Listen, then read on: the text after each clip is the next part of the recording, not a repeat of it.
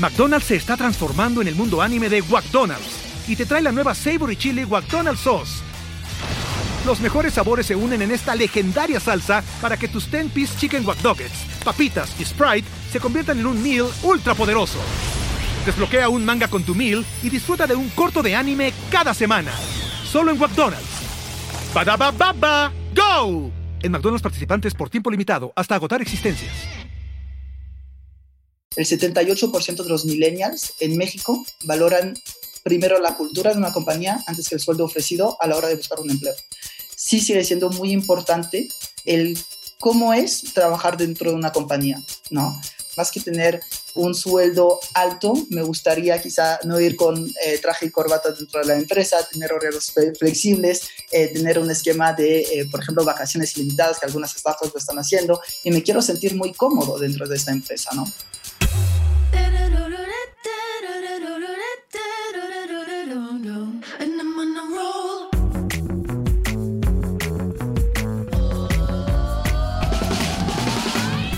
Hola, soy Fernando Trueba y esto es True Growth, un espacio para descubrir las historias de los emprendedores, ejecutivos y deportistas más destacados de México, España y Latinoamérica.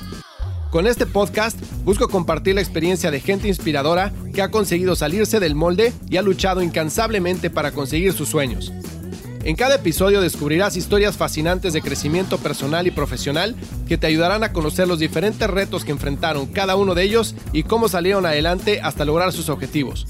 Si al término de cada episodio aprendiste algo, logré inspirarte, motivarte o simplemente que te cuestiones si realmente estás haciendo lo que quieres hacer, entonces habré conseguido mi objetivo.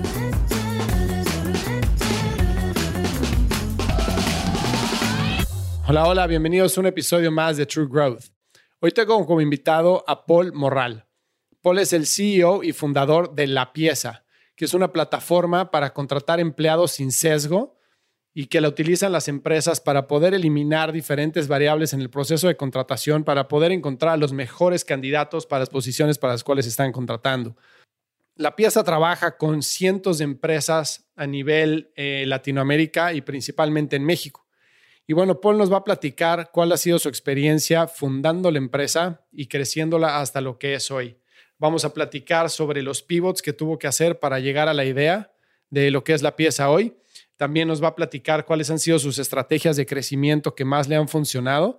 Y vamos a hablar de cómo las startups pueden atraer el mejor talento, aunque no tengan el presupuesto para, para pagarles lo mismo a la gente que tienen las empresas grandes.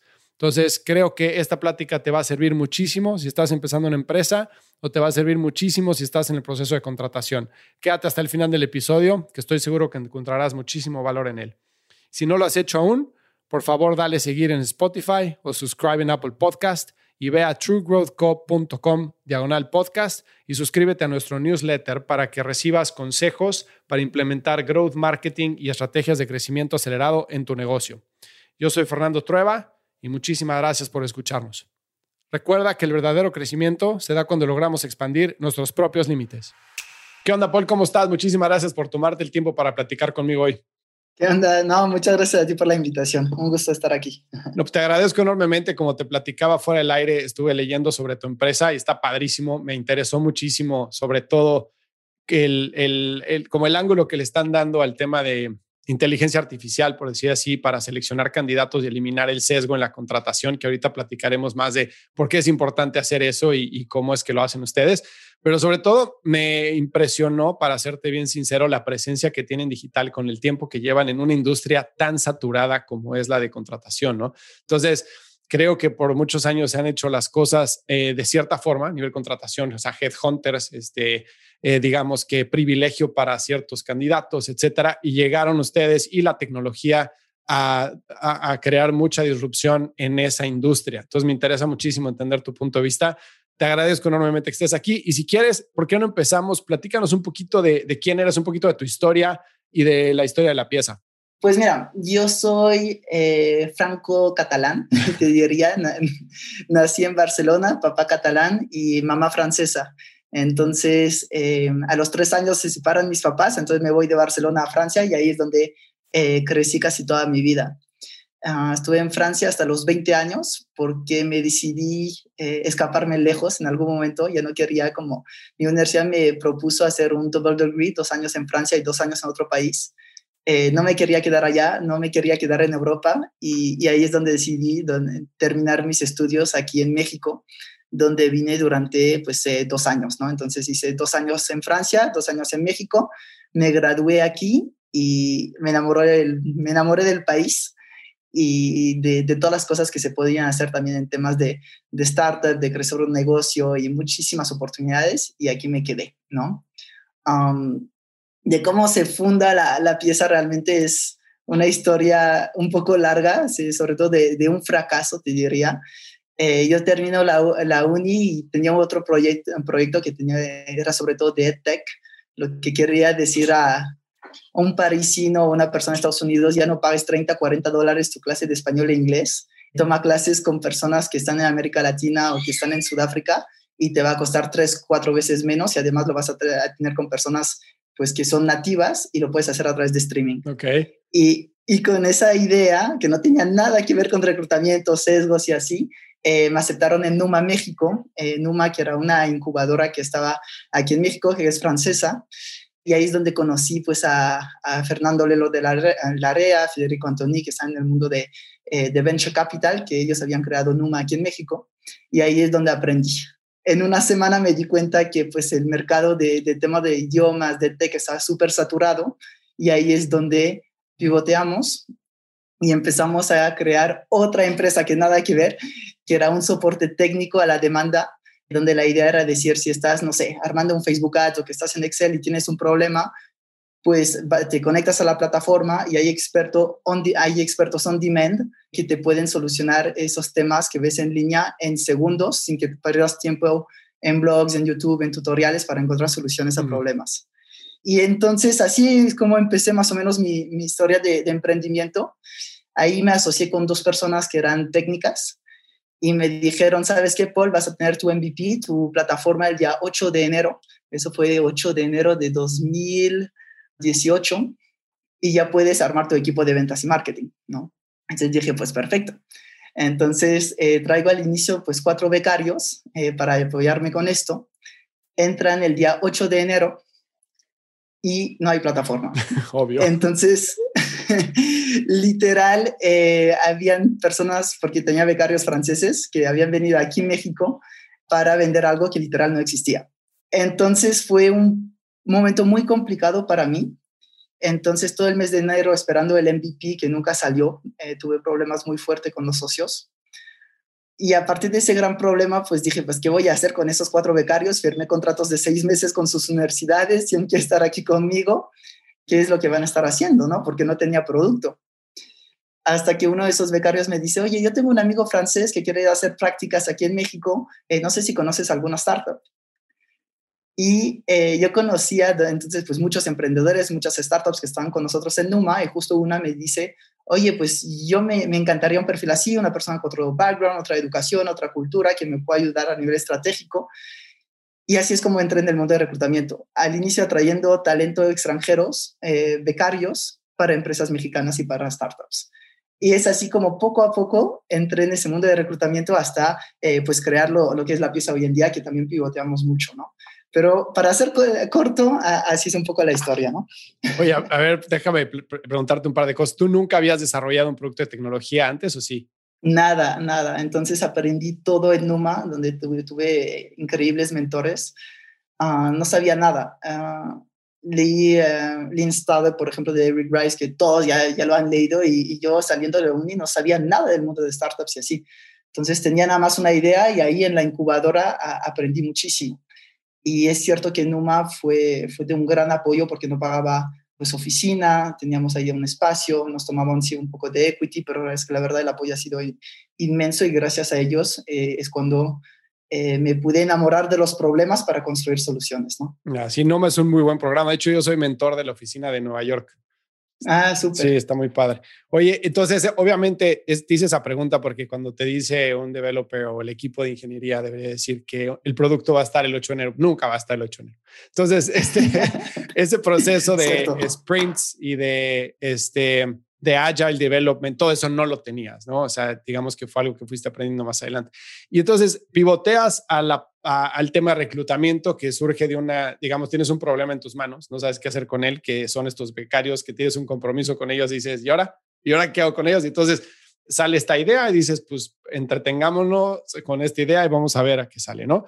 Entonces, ¿Cómo, ¿Cómo le echas a andar? ¿Es un tema de, o sea, construyes un producto, le echas a andar por medio de correo, de tele? ¿Cómo, cómo, operaba al principio? Al principio era súper manual, o sea, ya no tenía el talento tecnológico porque me separé con esos primeros socios que, que de hecho em, hay que cuidar mucho el tema de socios. Yo, es algo que aprendí en ese momento eh, porque eran dos amigos de la universidad, ah, bueno, vamos a crear un producto y al final pues no resultó, ¿no? Pero cómo funcionábamos al inicio era muy fácil, publicamos en grupos de Facebook de universidades al extranjero, oportunidades prácticas en México, startups están bien cool, aplica, hacíamos las entrevistas y las presentábamos a las startups aquí en México.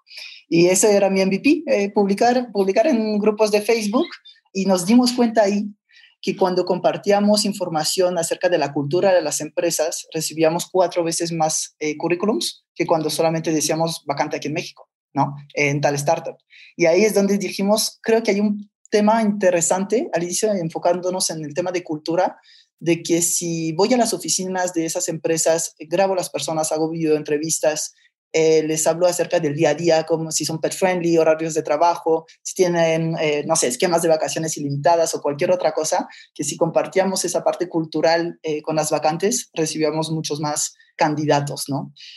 Y ahí dijimos, pues vamos a crear un, job board. Ahí conocí a Carlitos, que es el actual sitio de, la pieza que quería emprender en Numa, y dijo, pues yo te armo la plataforma. Y ahí ese, eh, Carlitos desarrolló al inicio lo que era un job board enfocado en temas de cultura.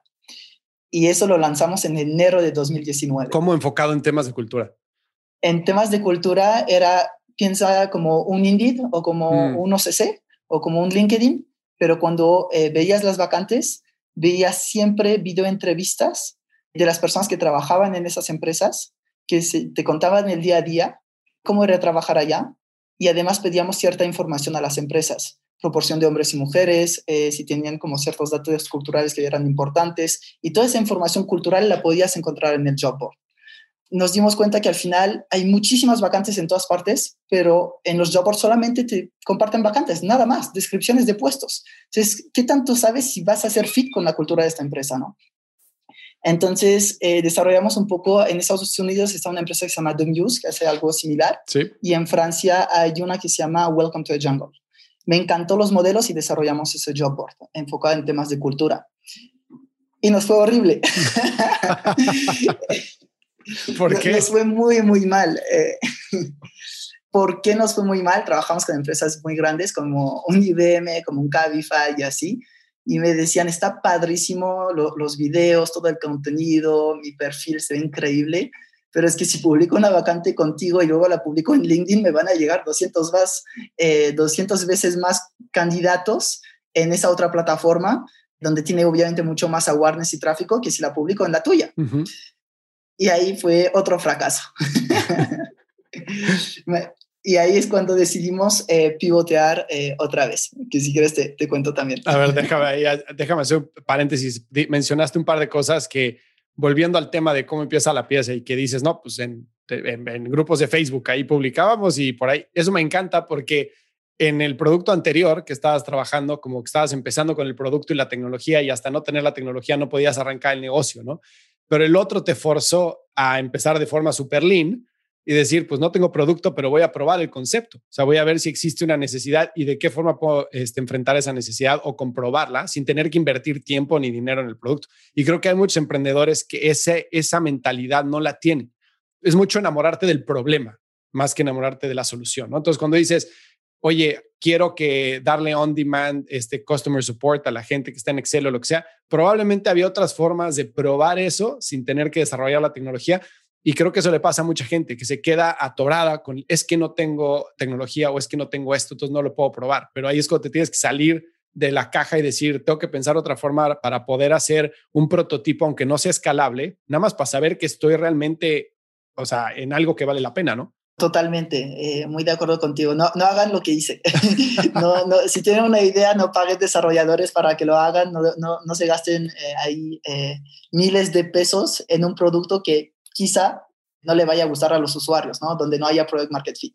Hay 50 mil formas distintas de probar si, si tu idea realmente soluciona un problema. 100% de acuerdo. Y la otra cosa que, que mencionaste que me encanta, fuiste a hacer un benchmarking hacia afuera, a ver qué existía parecido a lo que querías hacer para ver si existe un modelo de negocio alrededor de ello, cómo funcionaba y qué tal funcionaba, ¿no? Conozco muy bien a Catherine Minshew de, de The Muse y ella tampoco inició con lo que tiene ahorita. O sea, ella inició completamente de otra forma, ¿no? Diferente. Y ahorita sí montó una plataforma que es súper exitosa. Tienen un, un play de SEO, de contenido bestial y de tratar de traer al frente las, la, la, cultura de la empresa, pero pues empezaron con otra idea completamente diferente, fueron pivoteando hacia esto. Entonces, bueno, cuéntame cómo pivoteaste. Este, ¿Te diste cuenta que tenías los clientes, pero no tenías la demanda de candidatos? Que pues en un marketplace necesitas hacer el match de los dos. ¿Y qué pasó? pasó que me, me volví la, de nuevo en la parte tradicional, donde los clientes me decían, oye, eh, no me funciona tu job board, pero a ver, tengo esta vacante muy específica y bueno, estoy pagando con eh, Michael Page, con Corn Ferry, con esas empresas de headhunting y no encuentro el talento. Y ahí dijimos, bueno, no, no generamos nada de, de, revenue, tenemos el problema de la demanda de candidatos, crear un tema de brand awareness al inicio es muy complicado. Y ahí es donde regresamos otra vez a un modelo un poco más eh, tradicional de, de headhunting. Y algo muy interesante aquí es que hay muchísimos actores en, en esta parte de reclutamiento si tú publicas un, no sé, una publicación ahí en LinkedIn diciendo, busco un headhunter, vas a recibir 300 comentarios, ¿no? Porque hay 50 mil. Y lo que nos hizo muy diferentes ahí es que aprendí temas justamente de temas de growth hacking y así, de, de bots cuando estaba eh, en Numa, sobre todo para temas de marketing, y los empezamos a implementar en temas de reclutamiento donde empezamos a, mandar directamente oportunidades por WhatsApp, correo electrónico, a, candidatos cualificados que podían corresponder a las vacantes de nuestros clientes, lo que nos permitía hacer un sourcing muy rápido y a partir de ahí presentar en tiempo récord candidatos buenos, cualificados, de acuerdo a las necesidades de los clientes. ¿no? Y nos empezó a funcionar súper bien, ¿no? trabajando pues, eh, con empresas interesantes, un FEMSA, un AXA, un Mercado Libre, eh, muchas startups, muchas fintechs, eh, con Justo, por ejemplo, que fue muy interesante porque ellos nos buscaron antes de lanzar su producto, entonces también era súper confidencial y nosotros nos encargábamos de, de, reclutar todo ese primer talento técnico que, iban a, que iba a crear ese producto. Y esta parte tradicional, eh, menos escalable, uh, nos funcionó muy bien y empezamos a generar pues bastante revenue, ¿no? Dinero. Y ese dinero lo hemos empezado a invertir en lo que iba a ser el pivote de la bolsa de trabajo, donde dijimos, en lugar de ser una bolsa de trabajo más, vamos a hacer una herramienta que se va a conectar con todas las bolsas de trabajo que existen en México y en América Latina, donde las empresas, en lugar de publicar manualmente en LinkedIn, después en Indeed, después en OCC, puedan desde un solo y mismo lugar publicar en todas las comunidades que desean, recibir todos los candidatos en un solo y mismo lugar y poderlos filtrar eh, de manera inteligente de acuerdo realmente a habilidades importantes de los candidatos. Y ahí es donde viene el tema de sesgo, que es una de nuestras eh, ventajas competitivas más, más fuertes, donde la, las empresas clientes no solamente checan CV por, por CV para saber si van a hacer una entrevista, donde pueden ver resultados de pruebas para saber qué tanto fit hace la cultura ese candidato con la cultura de la empresa y si realmente tienen las habilidades requeridas para la posición. Que después, si quieres, te cuento un poco más de, de cómo funciona, ¿no? para resumirlo, después del job board enfocado en cultura, lanzamos el servicio de headhunting más tradicional, empezamos a generar dinero de una manera tradicional para construir un servicio más escalable que va a ser el pivote de la bolsa de trabajo, un ATS libre de sesgo con mayor alcance en el mercado en América Latina, conectándose con LinkedIn, Indeed, OCC, más y más de 90 bolsas de trabajo eh, hoy en día que ya tenemos integradas eh, para ese mercado latinoamericano más o menos es eso. Entonces, si entiendo bien, la pieza se convierte en un, digamos, un portal como de distribución de vacantes y funciona como un afiliado por referido, pero tiene la parte más importante que es el, la precalificación y filtro, ¿no? Entonces, sí, o sea, si yo agarro y publico en la pieza, se va y se distribuye a todos esos portales y después llegan las aplicaciones, tú analizas esas aplicaciones y entonces filtras cuáles son los que me pueden funcionar, ¿no? Totalmente, es esto. Entonces tenemos dos servicios. Este es cuando tú vas a manejar tu reclutamiento todo de manera interna, que tú mismo vas a filtrar el talento de acuerdo a habilidades que tú requieres, que es eh, un SaaS, ¿no? Es el software.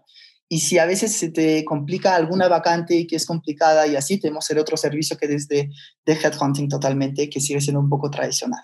Buenísimo. Oye, a ver, y ahorita platicaste de sesgo. Y el sesgo es un tema que, que me encanta este, porque se me hace sumamente interesante porque todos tenemos sesgo. No, no solo es el tema de contratación, es el tema de quién te cae bien en una fiesta, es el tema de cómo juzgas a la persona cuando lo ves, es el tema de miles de cosas, ¿no? Y justo platicaba en un episodio del podcast con Adri Peón de Facebook, que está encargada de todos los temas de diversidad e inclusión en Facebook y hablamos de este, de este punto, ¿no? Pero me encantaría ver tu punto de vista de por qué el sesgo, o sea, qué pasa con el sesgo y qué tanto realmente puedes eliminar el sesgo inconsciente en el proceso de contratación, porque yo creo que hay dos temas súper importantes para que alguien sea exitoso en una empresa, ¿no? Número uno, tienes que tener el skill set. O sea, tienes que tener las habilidades, tienes que tener el conocimiento, la experiencia. Pero la otra parte, tienes que tener el fit cultural y tienes que tener la personalidad para, pues, para embonar bien en la empresa y que eso es lo que va a hacer que te quedes o no en el largo plazo y que seas exitoso o no, ¿no? Entonces, puedes eliminar el sesgo al principio. Yo creo que al eliminar la, la hard data de estos son los skills que tienes sí o no, pero ¿cómo lo eliminas de los soft skills? E, es todo un tema. Eh, en reclutamiento es entre el 90 y 95% de las personas que tienen esos sesgos al momento de reclutar. Eso lo dice la, la Universidad de Washington, ¿no? Entonces, el problema que vemos hoy en día es que los reclutadores, ¿cómo analizan un candidato? Checan el CV. Y en el CV, pues ves el nombre de la persona, ves su edad, ves su sexo, ves si tiene un MBA en de las mejores universidades en Estados Unidos. Y justamente, si ves ese MBA, lo primero que vas a hacer es llamar a esta persona. Y quizá haya una persona que es buenísima, pero tiene una carrera trunca y, ni va a tener la posibilidad de tener esa primera llamada contigo porque eh, pues justamente no tiene esa educación. Y ese sesgo es muy, muy fuerte y, por eso eh, lo que hace el software es primero generar un CV libre de sesgos, donde eliminamos esa parte de educación, de nombre, de edad, de sexo y esa información un poco más eh, personal. Lo enfocamos de manera, bueno, lo enfocamos nada más en experiencia profesional. Y después cuando una, una, una empresa publica una vacante, va a decir, yo necesito, por ejemplo, que esta persona tenga un buen conocimiento, no sé, de inglés, eh, buen razonamiento matemático y que sepa de marketing digital, por ejemplo.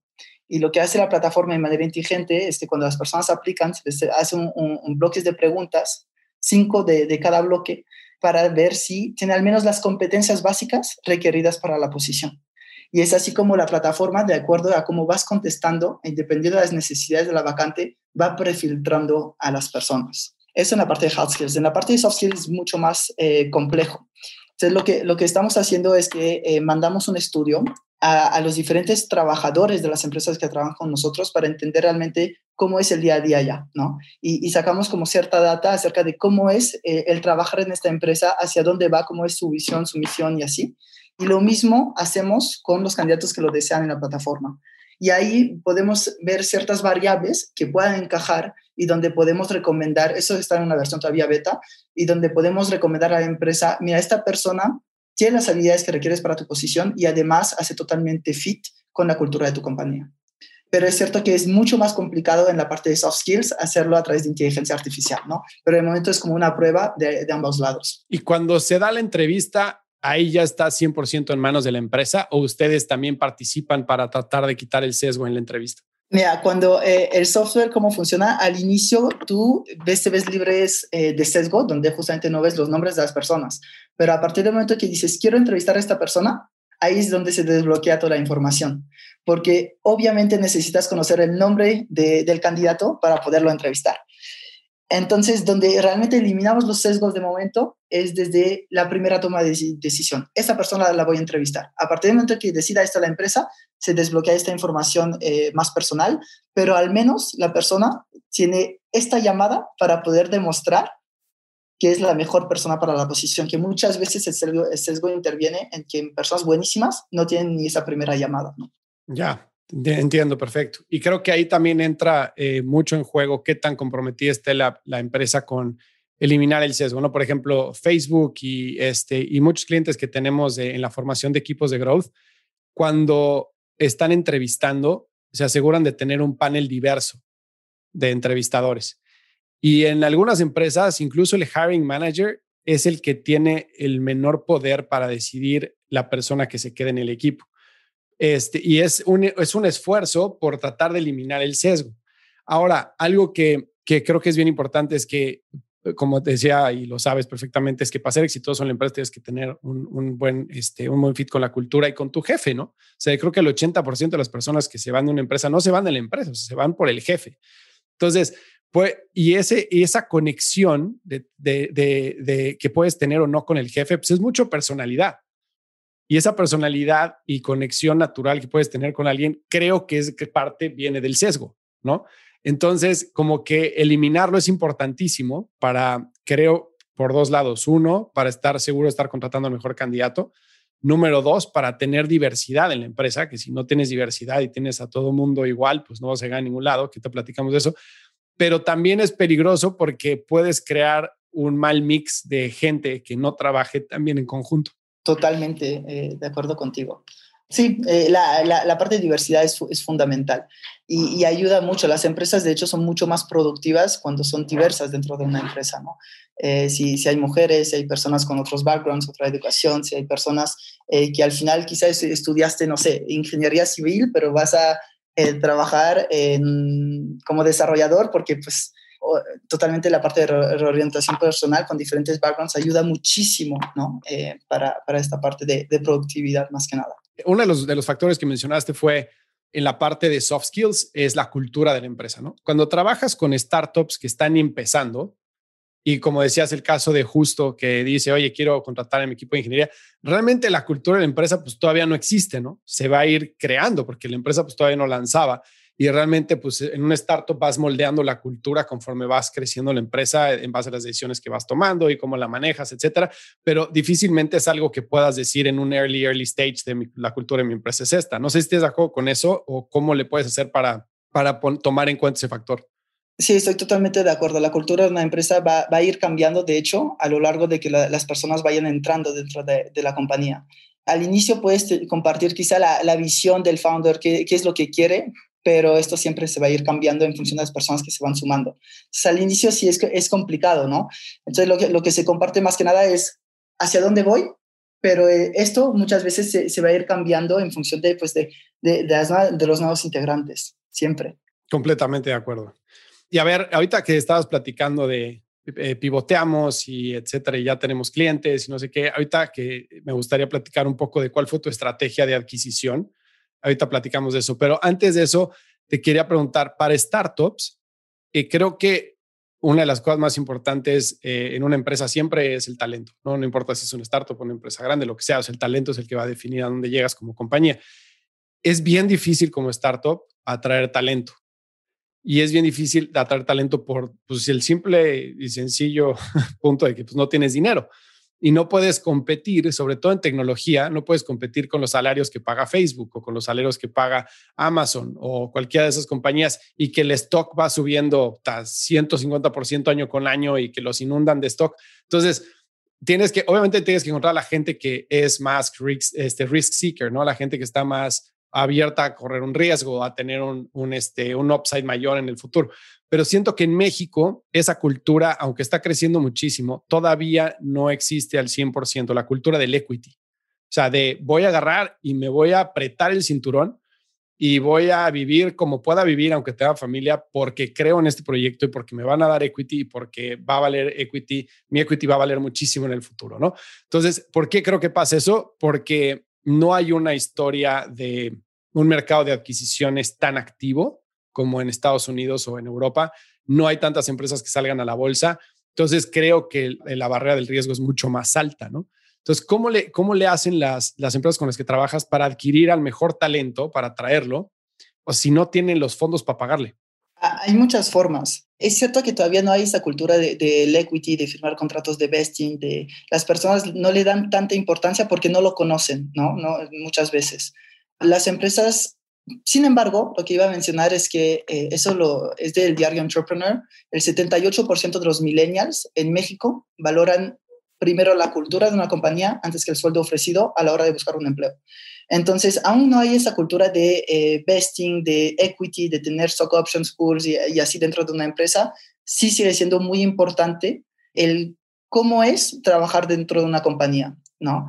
Porque voy a, estar, voy a entrar eh, en, esta, en esta empresa y más que tener eh, un sueldo alto, me gustaría quizá no ir con eh, traje y corbata dentro de la empresa, tener horarios flexibles, tener un esquema de, por ejemplo, vacaciones ilimitadas que algunas startups lo están haciendo y me quiero sentir muy cómodo dentro de esta empresa, ¿no? Y, y entonces la, la, recomendación siempre con, con, las compañías es, si tienes justamente esa, esas partes beneficios, pues muéstralos, ¿no? Y ahí viene todo el tema de un poco de inbound recruiting, eh, que, que, puedan las empresas a, a, través de social media o a través pues, de, de buscadores compartir el día a día trabajando eh, en esta compañía para que atraigan personas que se sientan identificadas con esta cultura y, y esa forma de trabajar que es de mucho, de, muy startup, ¿no? Y cada vez pasa. Hace 10 años todos querían trabajar quizá eh, en el Big Four y en, en, banca o en empresas muy tradicionales.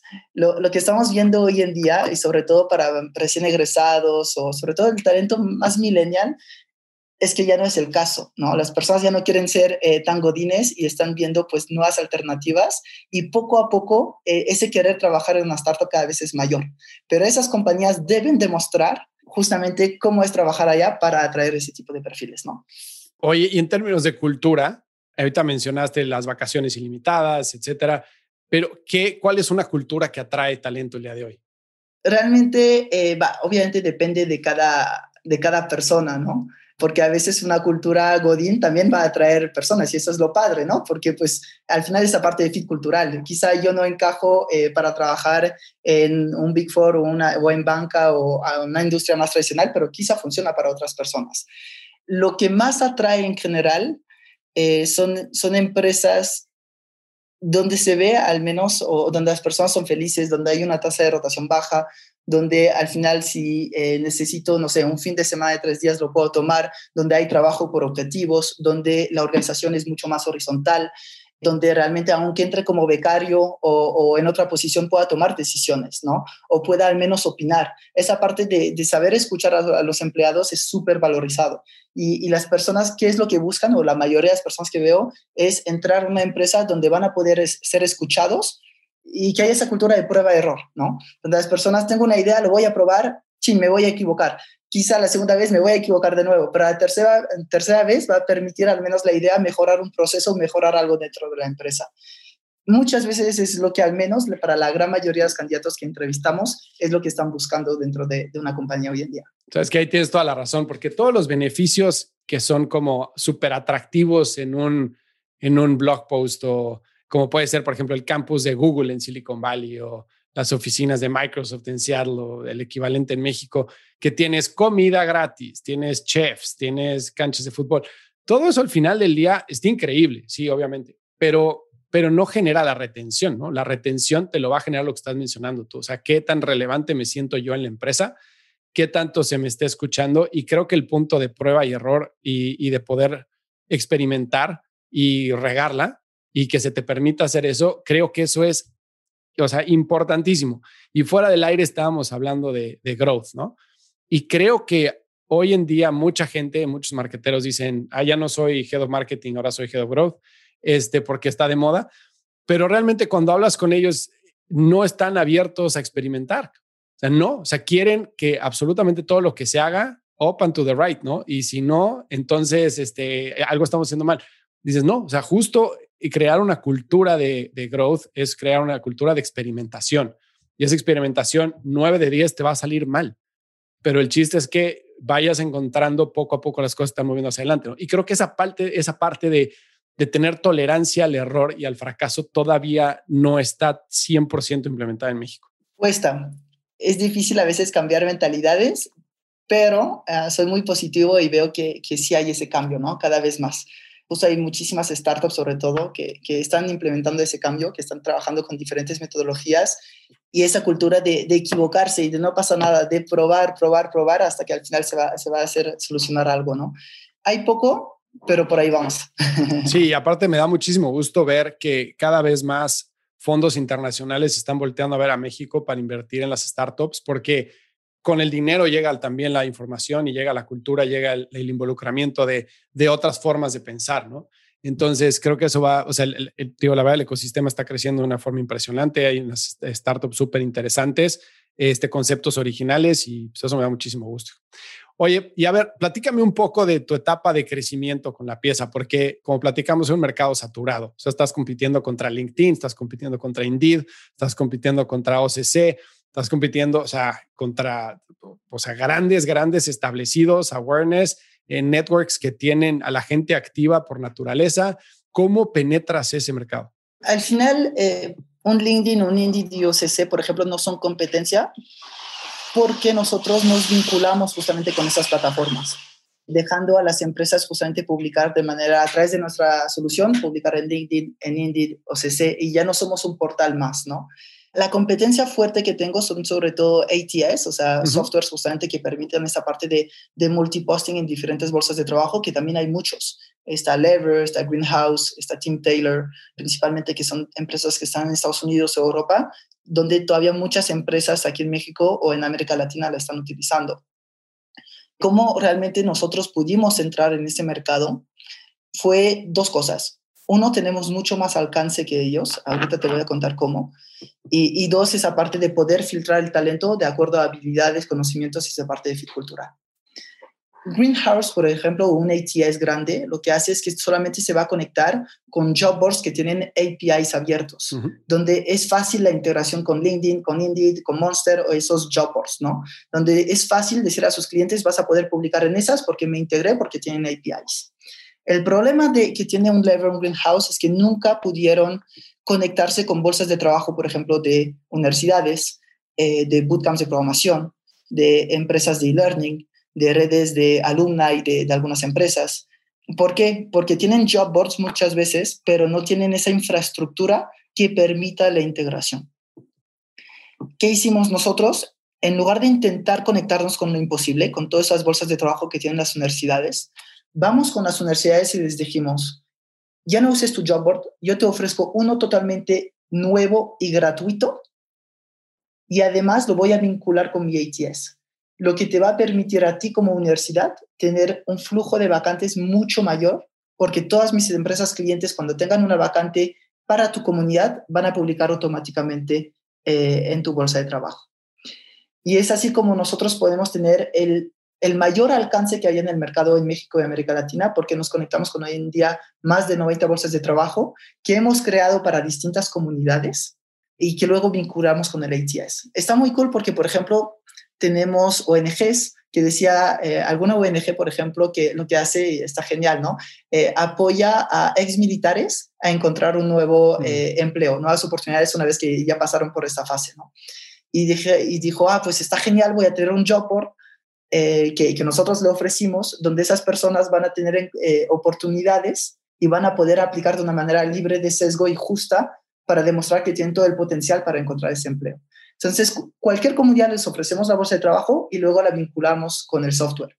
Así, nuestras empresas clientes no solamente llegan al público que está en LinkedIn o Indeed y OCC, pero también llega a todas esas personas que quizá no están en LinkedIn, pero que quizás son buenísimas y pueden encajar con eh, nuestra, pues las vacantes de nuestros clientes. Y eso es otra manera eh, de eliminar el sesgo. No solamente llegamos a las comunidades de LinkedIn como lo hace Greenhouse, pero llegamos absolutamente, absolutamente a todas esas comunidades donde estamos poco a poco creando bolsas de trabajo.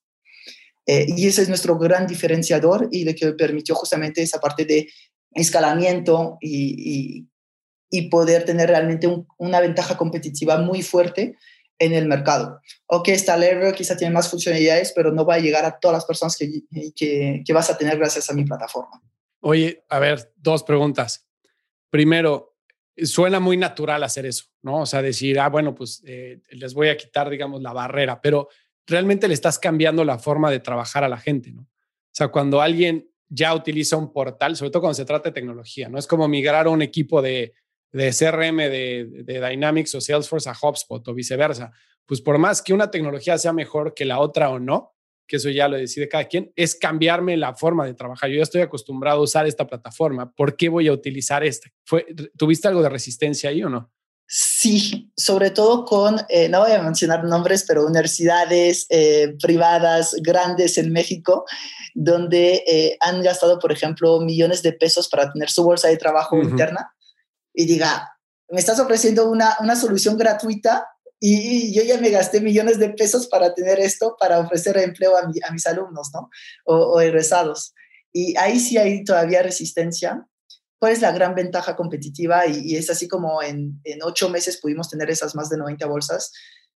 Es porque ofrecemos muchas más vacantes.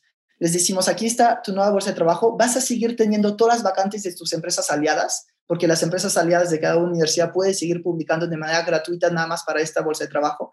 Pero además de eso, vas a, vas a poder tener vacantes de un FEMSA, de un AXA, de un Mercado Libre, de muchísimas startups que quizá no tienen esa habilidad de publicar portal por portal y que no llegan a tu universidad y que gracias a esa herramienta vas a poder tener vacantes para tu comunidad.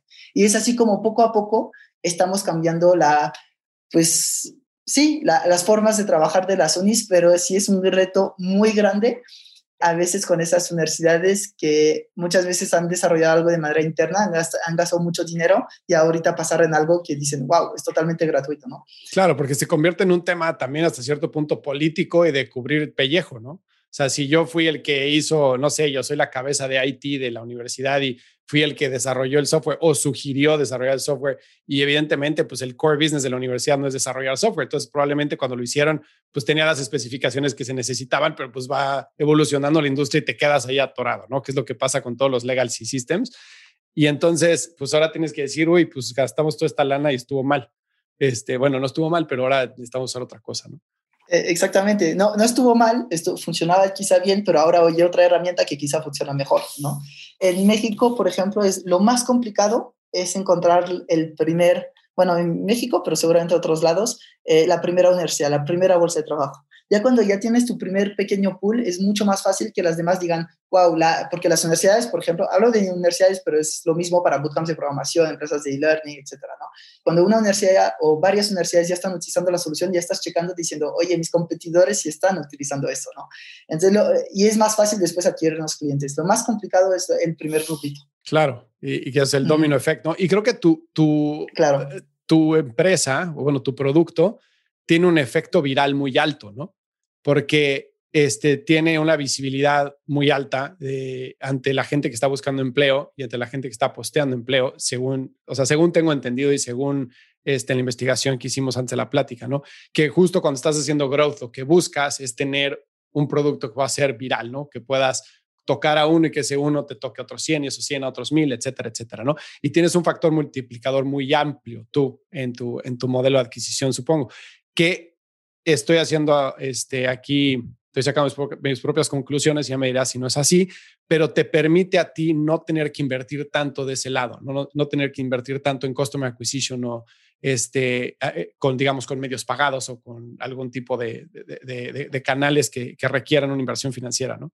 Totalmente. Lo, lo que permite a ver, ¿quién paga al final con nosotros? Son las empresas que pagan para poder publicar en todos esos portales y filtrar el talento, ¿no? ¿Cómo encuentro más clientes.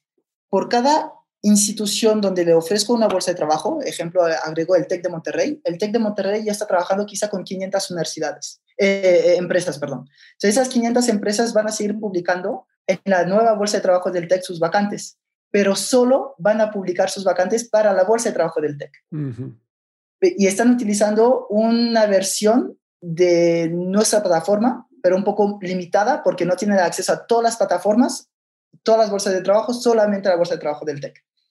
Entonces, esas 500 empresas, es muy fácil para decir nosotros, oye, te está funcionando la herramienta, pero solamente tienes como alcance los alumnos, estudiantes o egresados del TEC de Monterrey. ¿Por qué no usas la otra herramienta que te va a permitir publicar en hoy en día más de 90 bolsas de, eh, de, de empleo? Entonces, las mismas universidades o comunidades o instituciones que agregamos agregan sus empresas, entonces hacen el trabajo de ventas para nosotros, que luego eh, pasan en el modelo eh, de paga para tener acceso a todas las comunidades. Y eso es el tema de, de, growth y, cómo adquirimos sobre todo nuevas empresas. ¿no? Completamente. Y entonces, ¿cuál es tu principal eh, pain point para continuar creciendo? ¿Dónde se atoran ustedes? Donde nos atoramos, las instituciones eh, siguen siendo muy old school a veces. Las universidades muy old school. El problema no es decir, aquí tienes tu nueva bolsa de trabajo, y, vas a tener eh, más vacantes y, para tu comunidad. El problema es que les cuesta mucho, una vez que lo tienen, activarla. Es decir, les cuesta mucho invitar a toda su comunidad a la plataforma para que tengan acceso a las vacantes. Les cuesta también agregar a todas sus empresas partner a la plataforma para que vayan publicando eh, vacantes allí. Porque eh, no son como no son personas que usan tecnología a diario muchas veces, es una persona, un, director de, empleabilidad de una universidad, le cuesta a veces, eh, no todos, ¿no? Pero utilizar esas plataformas y poder invitar a sus comunidades a activar esas bolsas de trabajo. Eso es lo que más nos está costando, entonces tenemos una parte de, de Customer Success bastante fuerte donde acompañamos a las universidades hasta hacer campañas de marketing, campañas de mailing para sus alumnos, estudiantes o personas de su comunidad para que activen sus bolsas de trabajo. Eso es lo más complicado para nosotros. O sea, ya que están adentro, pues ahora que le saquen provecho a la plataforma, ¿no? Exactamente, porque siempre lo van a afirmar, wow, está increíble. Ay, pues ahora también tengo que hacer mi chamba para invitar a mi comunidad. Y ahí es como les cuesta, ¿no? Porque tienen que aprender de temas de, de, contenido, de marketing, de cómo llegar a la gente de su misma comunidad. Y eso a veces cuesta a muchas instituciones. Oye, ¿cuáles son las vacantes o eh, que están más solicitadas el día de hoy? temas de tecnología. Ingenieros. Um, sí, ingenieros, desarrolladores, eh, data engineers, eh, data, data science, em, iOS. Ahorita iOS está cañón, hay muy poco talento, ingenieros. Y eso todavía más fuerte después de la, de la pandemia con el COVID y así, porque hizo repensar muchas formas de trabajar, donde ahora muchas empresas están trabajando de manera remota en Estados Unidos principalmente, y para a veces ahorrar eh, gastos, se dieron cuenta las empresas en Estados Unidos que podían contratar excelente talento que pudiera que están en, México o América Latina. De hecho, nosotros tenemos varios clientes en Estados Unidos por eso, porque buscan talento y a veces técnico que está en México, pero con sueldos elevados, lo que les cuesta a las empresas mexicanas competir con las empresas eh, americanas eh, ofreciendo sueldos competitivos y una modalidad 100% remota que siempre ofrecen eso a las empresas en Estados Unidos, obviamente, ¿no? Entonces, ese talento tecnológico es muy, muy, muy complicado encontrarlo aquí en México, principalmente porque cada vez hay más personas, si hablan inglés, eh, trabajando con empresas que están en Estados Unidos. Que aparte la diferencia horaria no es tan bestial, como esto pasaba mucho con la India antes, ¿no? Y con China que pues obviamente había muchísimo talento a nivel de ingeniería, pero pues tenías una diferencia horaria de 12 horas y media. Entonces, pues ponte a manejar ese equipo este, con un acento de inglés súper marcado, etcétera, pues muy complicado, ¿no? Este, Entonces, sí, América Latina ha repuntado muchísimo en, en, desarrollo. Oye, ¿tú cómo creciste tu equipo? Cuando empezaste tú solo, este, estabas con tus becarios, ¿cómo ha sido tu fase de crecimiento? ¿Ha sido muy acelerada? Este, ¿Has ido contratando poco a poco? ¿Cómo lo has manejado? Ha sido poco a poco, realmente. Tengo la, la suerte eh, inmensa de tener dos co-founders eh, brillantes, la, verdad. Carlitos, que es el CTO, él llevaba toda la cuenta de, de Autodesk en Estados Unidos cuando trabajaba en Globant. Eh, tenía 21 añitos, 21 añitos o 22 y lideraba un equipo de, un equipo de 15 personas en Globant ahí con la cuenta de Autodesk, ¿no? Y él lo, lo, que hace es que de hecho tiene carrera trunca, eh, no, no terminó nunca la carrera y fue una, la Universidad Tecnológica de Tehuacán, que nadie conoce, ¿no? Entonces eso también eh, es donde puedes a veces encontrar excelente talento en personas que quizá no terminaron la carrera y en universidades no conocidas, ¿no? Y el talento técnico, que fue el primer reto, casi todos los ingenieros vienen de, de esta universidad, de hecho, porque están aprendiendo se lleva muy bien Carlitos con, con, esta universidad y están aprendiendo el stack que nosotros manejamos y tenemos excelente relación para que los mejores alumnos puedan venir con nosotros. Entonces, para la parte eh, de, tecnológica lo, lo, hemos estado haciendo así. Y después, en la parte de headhunting, ha sido mucho de referral y mucho utilizando siempre nuestra plataforma. No hay mejor que nosotros para probar la plataforma, el equipo interno de, de reclutamiento eh, de usar la plataforma para encontrar el mejor talento. Y nos ha ido increíble. Hasta hace dos meses que salió otra persona del equipo, llevábamos más de un año y dos meses sin que nadie se saliera del equipo.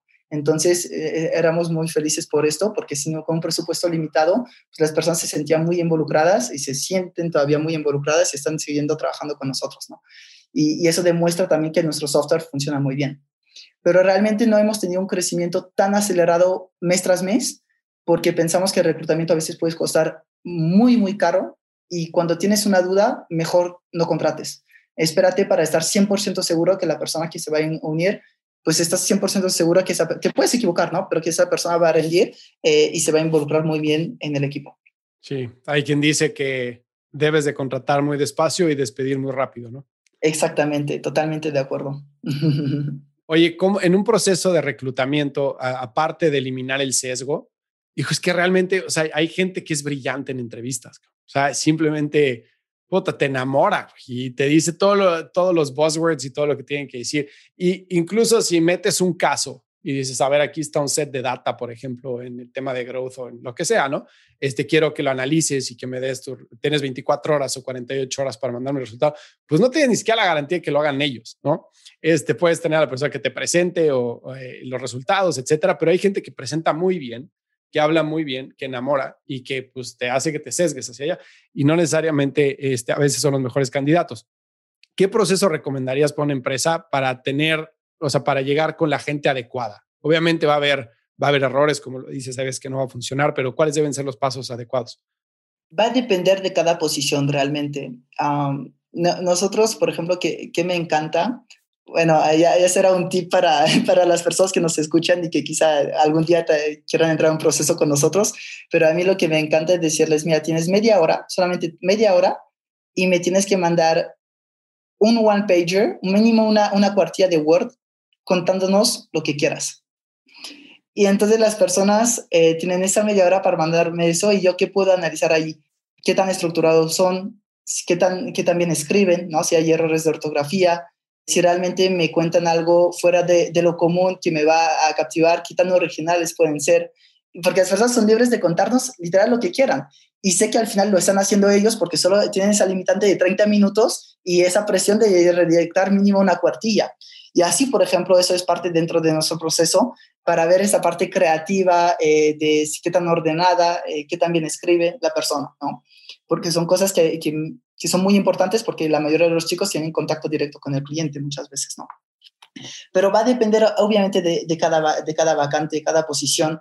Eh, los business cases los recomiendo mucho, puede ser también eh, de manera... Hay muchos clientes que lo que hacen es que eh, ponen la cámara así y la persona lo está haciendo enfrente. Si es un business case de una hora, al menos te aseguras que realmente ella lo está haciendo, ¿no? Y, y cosas de esas y con un limitante de tiempo puede ayudar mucho para asegurarte o limitar el riesgo de que realmente la persona es buena. Ya, oye, ¿qué historias te ha tocado leer en esas aplicaciones? Me ha tocado, me ha tocado de todo realmente. Muchas veces, la gran mayoría me cuentan un viaje. Ah, sí. Em, sí, sí, el día que fui a tal lugar o el día de tal o anécdotas que son bien chistosas. Un poco, la mayoría sigue siendo, siguen siendo viajes o si tienen como son fanáticos de, por ejemplo, algún deporte, siempre va a ser el tema de deporte o el tema de, de arte, también te regresa mucho. depende, ¿no? De cada, cada persona. ya, fíjate que a mí el último eh, en mi vida en el corporativo, ya hace unos años que no estoy ahí, pero en mi vida en el corporativo, la última posición que para la que me entrevisté, me tocaron 21 entrevistas. Ok, wow, qué loco. No, no, una locura. Este, dos business cases y uno presencial, o sea, de llegar ahí y que me tiraran un problema y ahí enfrente todo mundo resolverlo. Y la verdad fue un proceso sumamente, o sea, para mí fue sumamente estresante. O sea, tú imagínate lo que son 21 entrevistas que dices, bueno, ¿qué está pasando? ¿Se están dudando de mí? Pues evidentemente no, porque sigo para adelante, pero pues qué tanto ven, o sea, qué tanto van a preguntar 21 personas, ¿no? Y bueno, cuando entré a esa empresa, empecé a cambiar un poco la forma de reclutar. Obviamente teníamos diferentes, como dices tú, a diferentes posiciones había diferentes este, problemas que había que resolver, ¿no? Pero algo que hacíamos era justo para el tema de growth mandar un set de data, decir qué problema hay y cómo lo resolverías, ¿no? Y tienes 24 horas para contestar. Y después de ver que, que existía, digamos, la habilidad de manejar las herramientas de analytics, este, de sacar conclusiones, de ver si existía causalidad o no en los experimentos, etcétera. Entonces se pasaba a una parte como de cultural. Entonces hablaba con diferentes equipos con los que iba a estar trabajando la persona en el día a día para ver si había un buen fit, pero sí nos pasó que teníamos una cultura, sí diversa, pero muy homogénea, muy homogénea. Entonces era padre porque pues todos nos llevábamos bien.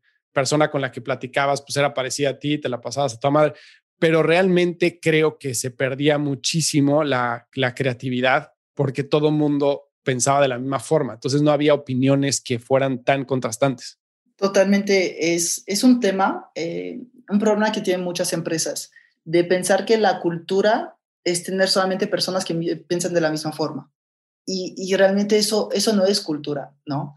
Lo que va a enriquecer una, una cultura de una compañía es totalmente personas distintas, con maneras de pensar que pueden ser muy diferentes, eh, que te van a cuestionar todo el tiempo, que van a, hacer muchas eh, preguntas ¿no? curiosas y, diferentes maneras de pensar. Eh, algún tema que tengo a veces con varias empresas es que cuando llegan a veces, eso pasa a veces con los desarrolladores, ¿no? Y me dicen, no, es que es muy tímido, ¿no? Es muy poco extrovertido, es muy, ah, no, no, habla poco, ¿no? Le cuesta expresarse. Pero eso no, no hace que no encaje dentro de tu cultura, ¿no? Y, y ese es un poco el debate muchas veces que tengo con, con las compañías, donde no necesariamente una persona que encaja en tu cultura es una persona extrovertida que va a tener los mismos puntos de interés que tú. Completamente de acuerdo. Y sobre todo cuando estás promoviendo a alguien, muchas veces ese alguien introvertido tiene menos oportunidad que el extrovertido porque piensas que no va a ser un buen people manager, ¿no? Porque es muy callado. Y muchas veces resulta lo contrario. O sea, completamente lo contrario, ¿no? Este, escuchan más, este, no sé, digo, no hay, no hay regla. Oye, ¿qué sigue para ustedes? ¿Cuál es su meta? Nuestra meta es comernos Natam. lo, que queremos ahorita es tener em, un máximo de instituciones en toda América Latina porque es nuestra barrera de mercado.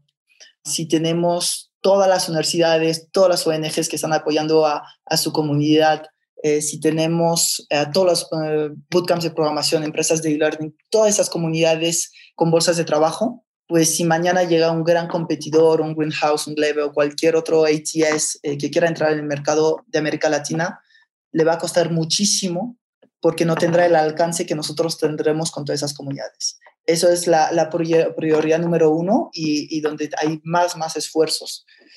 Obviamente, pues el tema de nuevas empresas, de revenue es importante, pero sabemos que en todo caso va a llegar si tenemos todas esas comunidades. Entonces ahí el esfuerzo es muy enfocado en ese tema queremos terminar el año con 500 instituciones. Estoy casi seguro que lo, vamos a lograr.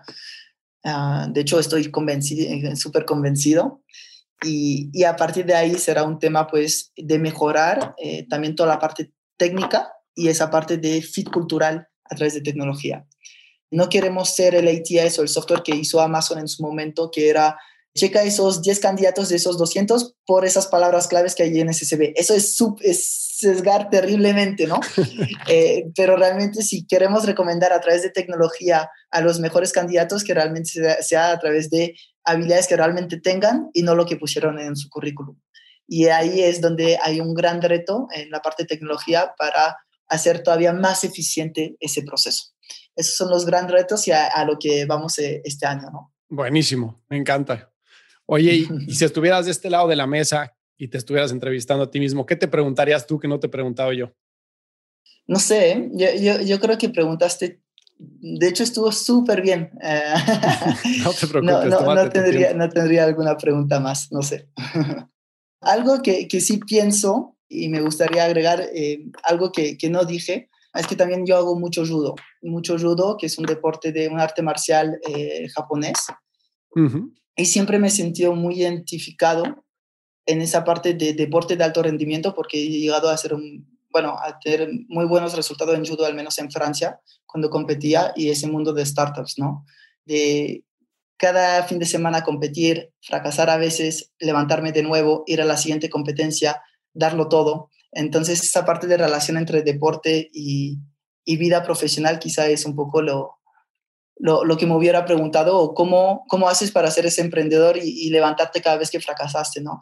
Esa fue, hubiera sido la pregunta y la respuesta hubiera sido, fue gracias yo creo al judo, donde hago mucha relación entre uno y el otro y creo que me ayudó mucho esa parte de, de deporte de alto rendimiento para estar en ese mundo, porque no es fácil emprender, ¿no?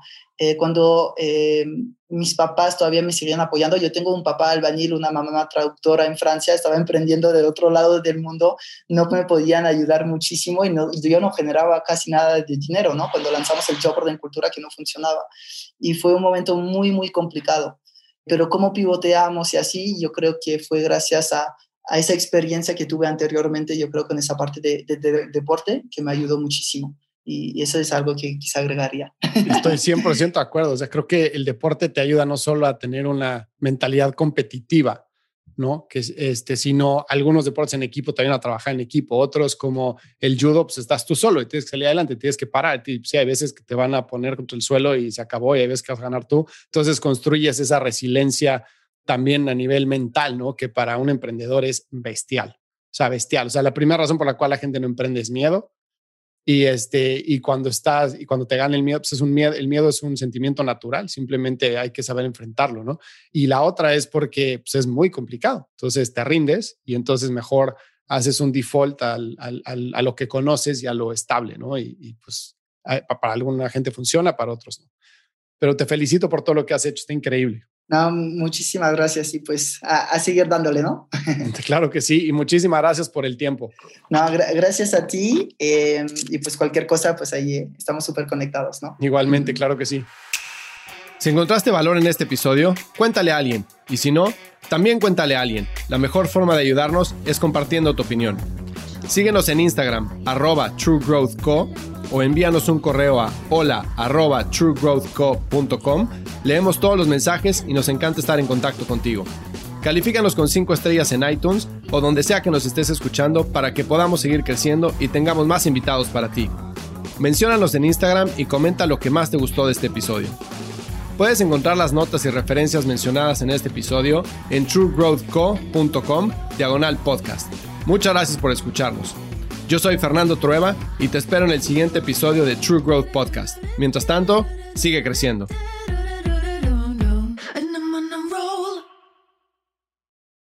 Lucky Land Casino asking people what's the weirdest place you've gotten lucky? Lucky? In line at the deli, I guess. Aha, in my dentist's office. More than once, actually. Do I have to say? Yes, you do. In the car before my kids' PTA meeting. Really? Yes. Excuse me, what's the weirdest place you've gotten lucky? I never win and tell. Well, there you have it. You can get lucky anywhere playing at LuckyLandSlots.com. Play for free right now. Are you feeling lucky? No purchase necessary. Void where prohibited by law. 18 plus. Terms and conditions apply. See website for details.